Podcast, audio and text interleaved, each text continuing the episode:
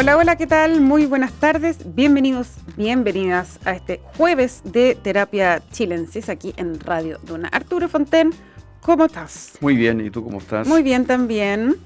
Eh, tenemos invitado hoy, como todos los jueves, y vamos a hablar de un tema, por supuesto, muy contingente. Yo diría que hace rato bastante contingente, pero eh, está hoy día en un nuevo eh, pic. Eh, estoy hablando de eh, la nueva ley de ISAPRE, la aplicación del fallo de la Suprema que los tiene a, todos, nos tiene la verdad en, un, en una duda enorme. Rafael Cavieres, ex director de la Asociación de ISAPRES, hoy consultor, está con nosotros para conversar sobre este punto. Rafael, muy buenas tardes, bienvenido a Terapia Chilense. ¿Cómo estás, Rafael? Buenas tardes, Arturo, y buenas tardes, María José. Encantado de estar aquí con ustedes. Rafael, eh, haznos un poco un estado de situación. ¿En qué está eh, eh, este proyecto? ¿Qué pasa con las ISAPRES? ¿Van a quebrar, no van a quebrar? ¿Qué pasa con los afiliados? Etcétera, etcétera, etcétera. Bueno, el tema es bastante amplio, así que yo creo que hay que ir diseccionando el, problema para poder tener una comprensión de él. Esto comenzó el año 2005 y eso la verdad es que pocos se refieren a ello. El año 2005 se creó el GES, lo cual estuvo muy bien porque fue una política pública de salud que va en beneficio directo a las personas. Pero también en esa oportunidad se hizo una reforma importante para la ISAPRE. Eh, eh, se modificó la forma como se ajustan las tarifas en el sistema ISAPRE.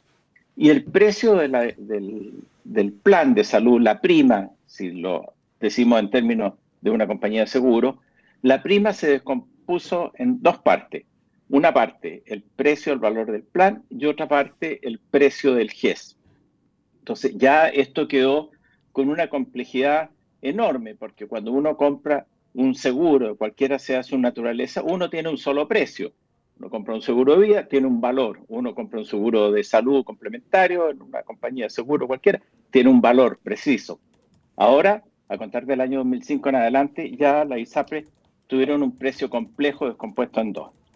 Pero además de eso se fijó una fecha eh, definida que la ISAPRE tenían que informar, que esto es en marzo, y todo esto generó una eh, complejidad que fue cuestionada a través de los tribunales de justicia. Y los tribunales de justicia, eh, desde esa fecha en adelante,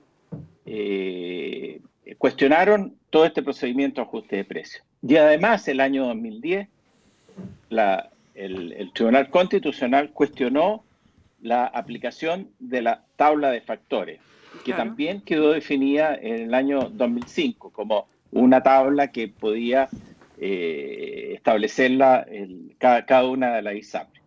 Entonces, todo este proceso de intervención del Estado en lo que se refiere a la determinación de las tarifas en un sistema que no es monopólico, un sistema que es competitivo, donde además las personas tienen la opción de retirarse de la ISAPRE e irse a FONASA si así lo desean, eh, se enredó de una forma infinita hasta llegar a la situación que estamos viviendo. Del año 2010 en adelante comenzó una judicialización tremenda.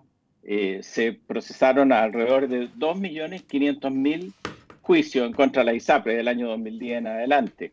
Esto significó ingreso para los abogados que se dedicaron a este, a, este proceso, más de 150 millones de dólares en beneficio de un grupo pequeño de, abogados que se especializaron en demandar a la ISAPRE por sus ajustes de tarifa, porque las costas que se fijaban eran suficientemente generosas como para estimular todo este proceso de demanda contra la ISAPRE.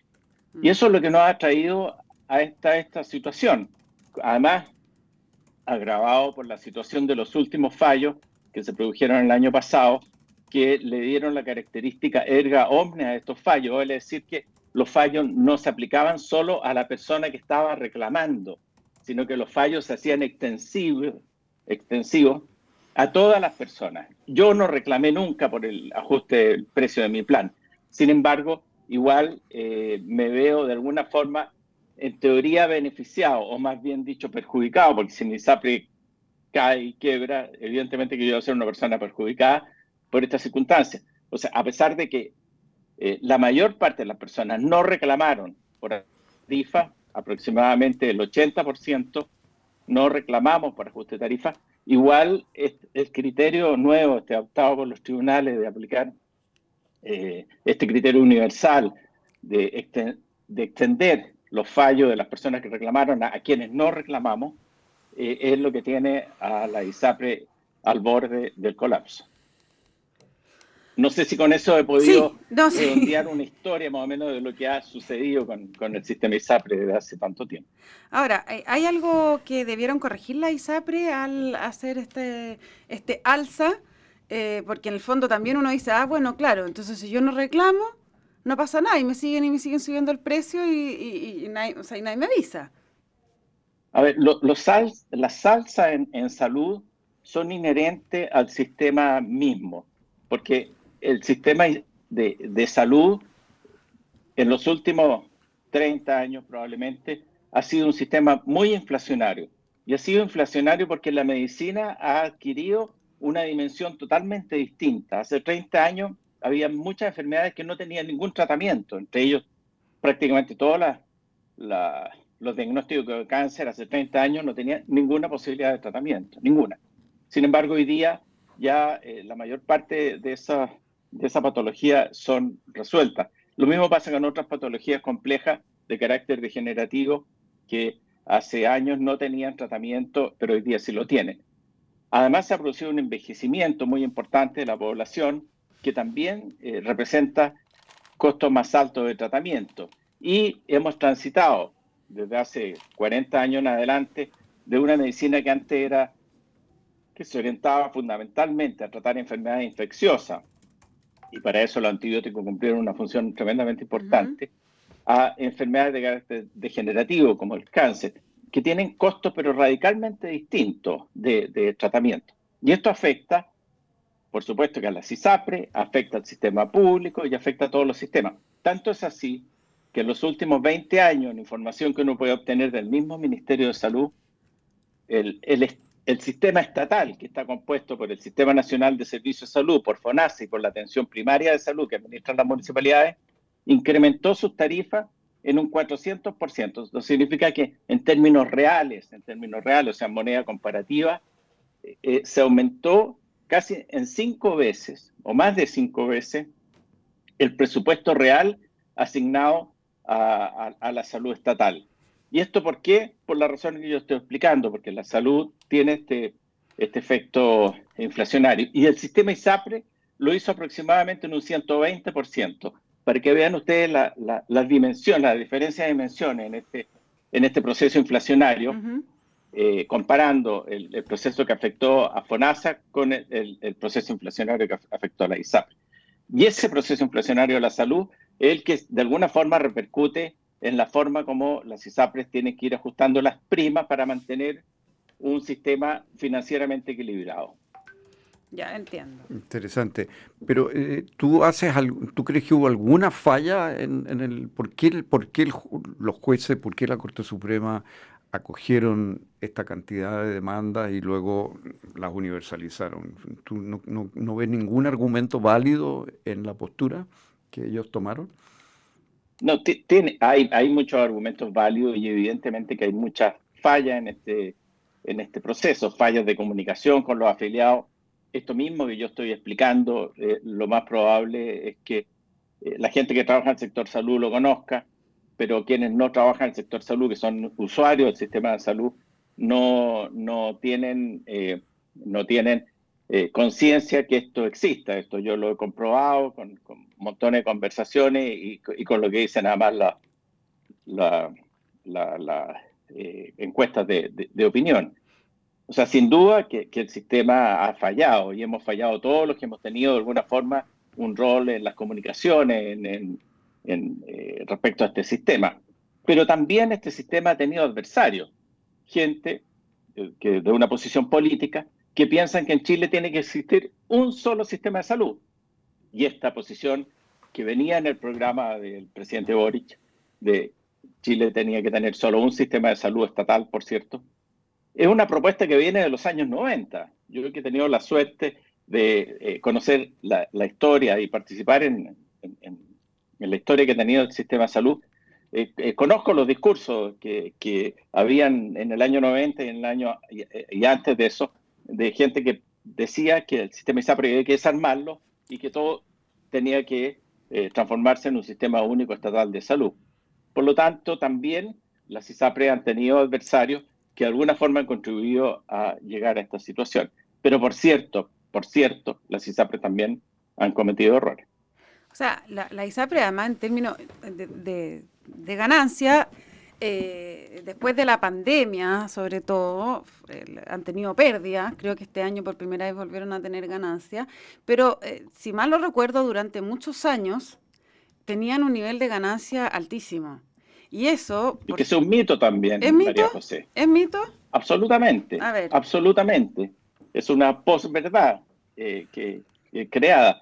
Las ISAPRES nunca han tenido una utilidad superior eh, al 3%. En los mejores años, lo habitual era entre el 1 y el 2%. Vale decir, de cada 100 pesos que tú le entregabas al sistema ISAPRE, la ISAPRE marginaba eh, aproximadamente el 1%. Eso representaba entre mil y dos mil pesos mensuales por beneficiario. Esa era la utilidad que tenía el sistema de Lo que pasa es que son cifras que si se presentan al público de mala forma, se transforman en, en, en, en esta, en, esta, en esto, esto, en esto mismo que tú me has señalado. Pero usted dice porque son cifras muy altas, en el fondo. Claro, son, bueno. Bueno, si uno está hablando de la cantidad de millones de afiliados que tiene, también si no, no hay que Son altas para, para, para, para, nosotros como individuos. Hablar de 6 mil millones de pesos de la utilidad de una ISAPRE, por ejemplo, que, que, se ha producido varios años en alguna de ellas, sí, es una cantidad muy alta. Pero cualquier empresa de mediano tamaño de las que se transan en bolsa tiene una utilidad muchísimo más alta que ella. O sea, yo les mm. puedo decir mm. que durante todo este transcurso hay muchas empresas que hoy día transan en bolsa en Chile, que por sí solas, por sí solas, tenían muchas utilidades mayores, muchas mayores que las que tenía todo el conjunto del sistema ISAP. Mm. Entonces, cuando se hace un análisis financiero, y se han hecho, por supuesto, análisis financiero, hay varias universidades que han hecho análisis financiero del sistema ISAPRE, dicen, el problema no está ahí. La ISAPRE mantiene un nivel de rentabilidad respecto al patrimonio y un nivel, un nivel de utilidad respecto a lo que ingresa, que es, eh, es, lo que deben tener, es lo que tienen las compañías de seguros, lo que tienen otro, otro tipo de compañías que enfrentan riesgos similares. Por lo tanto, ese no es el problema, es un mito que se ha creado, es, un, es, un, es, una, es una crítica muy importante que se le ha hecho al sistema, sin duda, pero ahí no está fondo del problema que enfrentan las ISAPRE. Oye, Rafael, eh, supongo que este alza general de costos, producto, ¿no es cierto?, de la mejoría que hay en la, en, la, medicina como ciencia y como tecnología, y que se debiera traducir, ¿no es cierto?, en mejor salud, porque si lo que tú estás planteando, no entiendo bien, quiere decir que hemos pagado más, pero también hemos tenido como sociedad en su conjunto un nivel de atención de salud muchísimo más alto que el que se tenía hace 30 años, digamos. Sin duda. Eh, pero si es así lo que tú dices, debería también verse reflejado en los costos de otros países, de los sistemas de salud de otros países. ¿Y eso ocurre? ¿Es así en términos comparados? Absolutamente. Absolutamente. Eso ocurre en todos los países. Todos los países presentan aproximadamente un 5% de incremento real por sobre el crecimiento del PIB de los países. La salud se ha encarecido en todo el mundo y en todas las instituciones que estén vinculadas con el sector salud ya sea salud laboral, salud eh, o salud común o salud preventiva. Eh, es un fenómeno universal.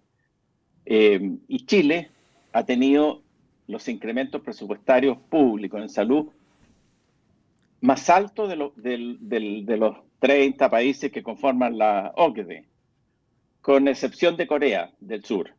Corea del Sur es el país que ha tenido los mayores incrementos de gasto en salud y en segundo lugar le sigue Chile, y me estoy refiriendo a salud pública, al incremento del gasto en salud pública. Eso excluye las ISAPRES, digamos. Eso excluye las ISAPRES. Ese número. Ahora, toda esta discusión, toda esta discusión de las preexistencias y todo esto que se dice que la ISAPRE llegado a cierta edad prácticamente te echan. Eh, eh, ¿Cómo ves tú esos dos temas? Bueno, eso, me parece que eh, también es una visión errada de lo que es el sistema ISAPRE. ¿Por qué razón? Las ISAPRES no pueden poner término a ningún contrato de salud, por ley. La única razón por la cual un ISAPRE puede poner término a un contrato de salud es por eh, fraude que se le haga a la institución, nada más.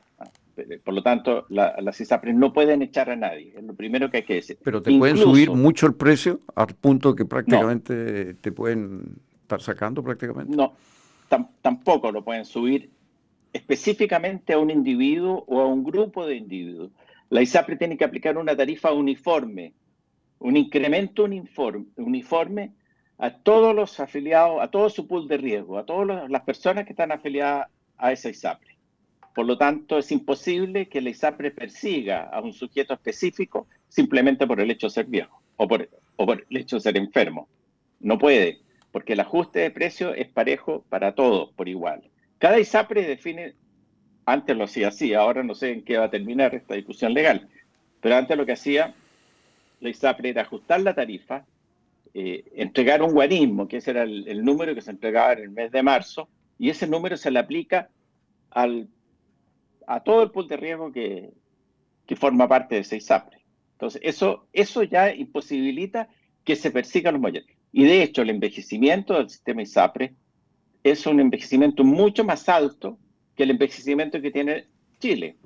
¿Y por qué razón? Porque los adultos mayores, como en mi caso ya en, particular, nos quedamos dentro del sistema ISAPRE, porque tenemos un buen servicio, tenemos un buen sistema, por lo tanto, hay mucha más eh, eh, eh, cercanía con el riesgo y la misma razón eso nos hace amarrarnos más a un sistema que está efectivamente dando respuesta a nuestras necesidades de salud, cosa que no lo está haciendo FONASA, como bien ustedes saben, mucho se ha publicitado, 40.000 personas murieron el año pasado en lista de espera, ah, y eso refleja de alguna forma que FONASA no está cumpliendo con esa labor que, le ha asignado el Estado.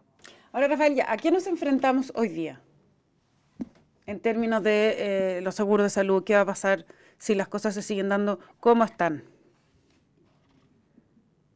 Bueno, existe el riesgo que algunas ISAPRES caigan. Hay que ver, en definitiva, en qué termina este, esta discusión del proyecto de ley corta que, y que esta ley corta no se quede corta para poder resolver los problemas que hoy día están enfrentando las ISAPRES. La ISAPRE, por los fallos eh, de los tribunales, han adquirido un compromiso con sus afiliados y evidentemente tienen que cumplir esos fallos. Yo personalmente no estoy de acuerdo con esos fallos. Yo no he pedido, a mí, en mi caso, y en el caso de muchas personas que incluso han escrito en el diario El Mercurio eh, eh, sus cartas, que nos devuelvan nada. Sin embargo, la ISAPRE están obligadas a devolvernos por un cambio que se ha producido en la interpretación de la ley y de la aplicación de tabla de factores y de la forma como se cobró el GES. Bueno, esa es una deuda que puede ser muy importante y que aún entiendo, no está definida la, la discusión del, del Parlamento. Esto tiene que ir a la sala y probablemente puede sufrir cambio ahí. Pero de acuerdo a lo que ha manifestado el gobierno, son 1.180 millones de dólares los que la ISAPRE adeudan a sus beneficiarios. Pero lo grave es que esta deuda se ve además dificultada de cumplir porque el mismo tribunal falló en contra de los ajustes de la prima GES y eso significa un, aproximadamente un 13% menos de ingresos mensuales para la CISAPRE en cobro de prima, nada más que por la rebaja que se le hizo a la prima GES.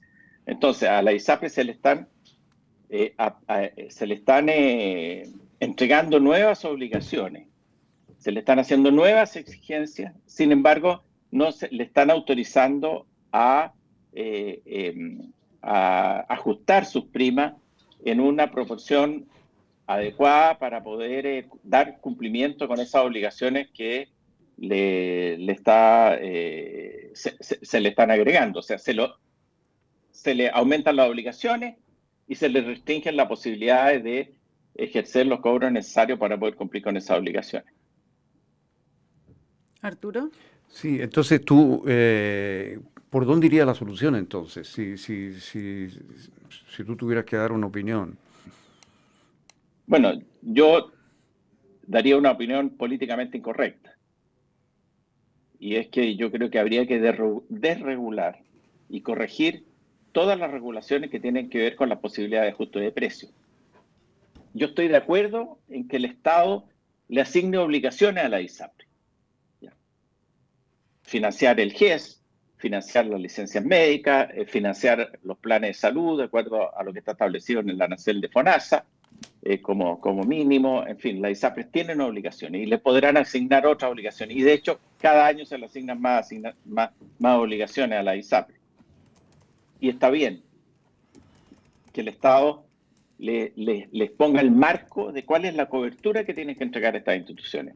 Cuál es la cobertura, cuáles son las prestaciones que están incluidas o que deben estar incluidas en este en, este paquete de servicios que la ISAPRE no tiene que entregar. En ese sentido, Todo eso me parece bien. A ti, en ese sentido, el auge te parece un buen proyecto, un, buen sistema. Sin duda, sin duda, no, no cabe la menor duda, ha sido un buen sistema. Pero lo que está mal es que el Estado intervenga en la fijación de tarifas.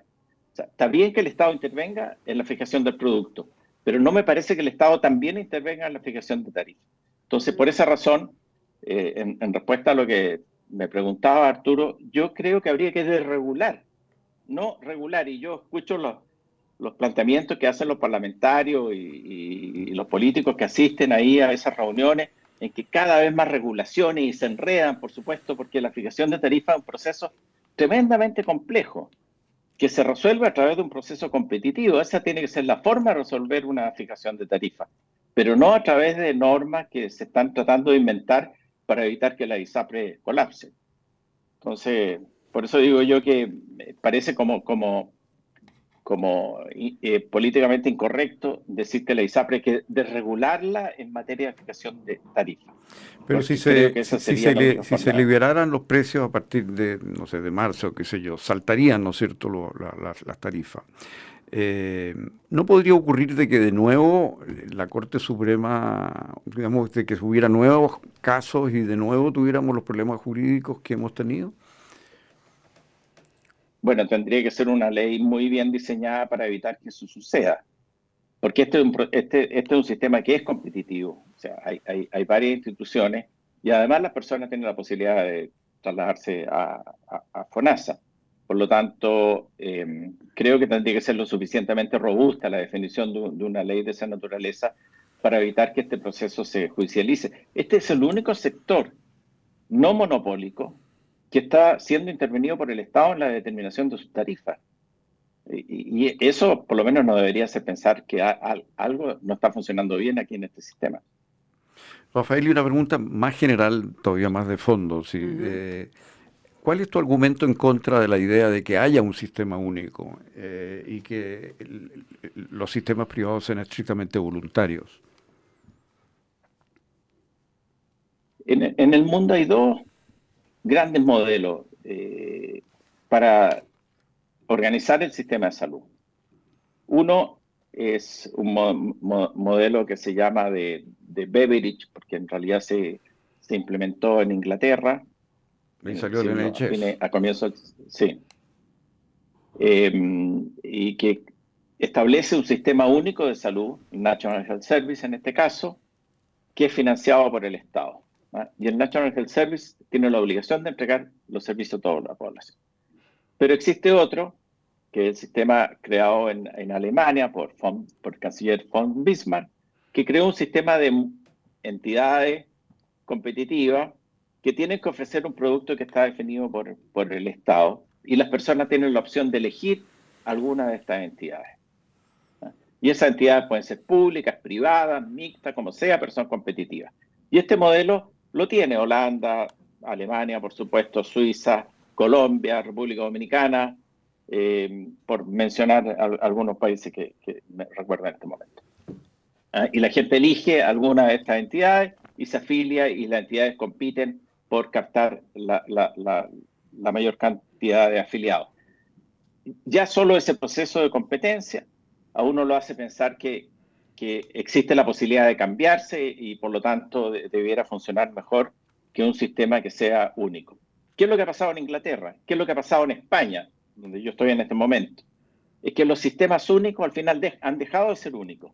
¿Y por qué razón? Porque han intervenido las compañías de seguro. Como estos sistemas únicos no siempre son satisfactorios, al final las personas tienen que pagar de su bolsillo y comprar un seguro, un seguro que está regulado solamente por las normas de, comerciales que regulan a los seguros. Entonces pasamos de tener la idea de tener un sistema único de salud, pero es solo una idea. Fíjate que en Inglaterra ya al sistema de salud se le está llamando el sistema dual, porque ya no es único, porque hay mucha gente que ha preferido gastar dinero en su bolsillo y comprar un seguro que eh, seguir haciendo uso de, hecho, la salud estatal que no le... De hecho, hay una proporción mayor de ingleses que tienen estos seguros privados por encima del estatal. Es mayor esa proporción que la proporción de la población chilena que está en las ISAPRE. Sí, y en España también. El 40% de la población de Madrid, 40% de la población de Madrid tiene, tiene seguros privados. Entonces, por esa razón, creo, yo me inclino como una mejor solución para Chile un sistema de multiseguro, que sean regulados, que sean competitivos, por, supuesto, pero donde las personas tengan la posibilidad de elegir. Y eso es lo que hay que resolver en Chile. A los que están en ISAPRE hay que darle mayor libertad para que se cambien de ISAPRE. A los que están en FONASA también hay que darle más libertad para que se puedan incorporar a ISAPRE, ya sea que tengan o no preexistencia, que tengan libertad. A eso hay que apuntar, a un sistema que sea más libre, donde las personas puedan transitar entre un, entre un sistema y otro. Oye, y, llevándote un poquito más a la, contingencia, eh, supongamos que no hay acuerdo y quiebran una serie de ISAPRES, ¿qué efecto va a tener esto el próximo año, digamos, o este año mismo? Sí, bueno, ya, ya lo dijo muy bien el, senador eh, Juan Luis Castro, que se refirió a este tema. Dijo, se está creando dos, un doble mercado. Un mercado que va a poder acceder a poblaciones jóvenes em, y con tarifas mucho más bajas que el mercado que están ofreciendo la ISAPRE, de, eh, porque tiene una carga financiera muy alta y por lo tanto sus tarifas van a ser altas y van a quedar con la población envejecida. Entonces estamos eh, en una situación muy extraña de eh, un sistema ISAPRE envejecido, con altos costos, y la posibilidad de que se desarrollen ISAPRES nuevas o compañías de seguro que apunten a los segmentos eh, más jóvenes y de mejores ingresos. Y eso, por lo menos, eh, eh, lo hizo, lo señaló como una advertencia, creo, Juan Luis Castro. O sea, estamos, estamos generando dos, dos mercados totalmente distintos, uno con desventaja y el otro con ventaja. O sea, seguros, yo creo, Arturo, María José, van a seguir existiendo en nuestro país. ¿Por qué? Porque nuestro país ya tiene una cultura de seguro. Mm. Y porque además el sistema estatal eh, ha sido insuficiente y ha sido incapaz de entregar un buen servicio a la población. Eso es un hecho. Y hay que tener en consideración que el sistema estatal hoy día está gastando más per cápita que lo que están gastando la ISAPRE. Entonces, eh, eh, evidentemente que es una preocupación. ¿Cuánto más? No, no, no, tengo la cifra exacta en este momento, pero debe ser alrededor del 5%. Mira qué impresionante. Más que la ISAP. Harto. Rafael Cavieres, muchísimas gracias por haberte dado el tiempo de tener esta conversación con nosotros aquí en Terapia Chilensis. Arturo Fonten, como siempre, también un placer, pero nos tenemos que ir porque se nos acaba ya el tiempo. Eh, los invito a todos a quedarse porque ya viene información privilegiada al cierre y luego sintonía crónica debut junto a Francisco Aravena y Bárbara Espejo. Que estén todos y todas muy bien y mañana viernes seguimos con más terapia. Que estén bien, buenas noches. Muy buenas noches. Buenas noches, muchas gracias.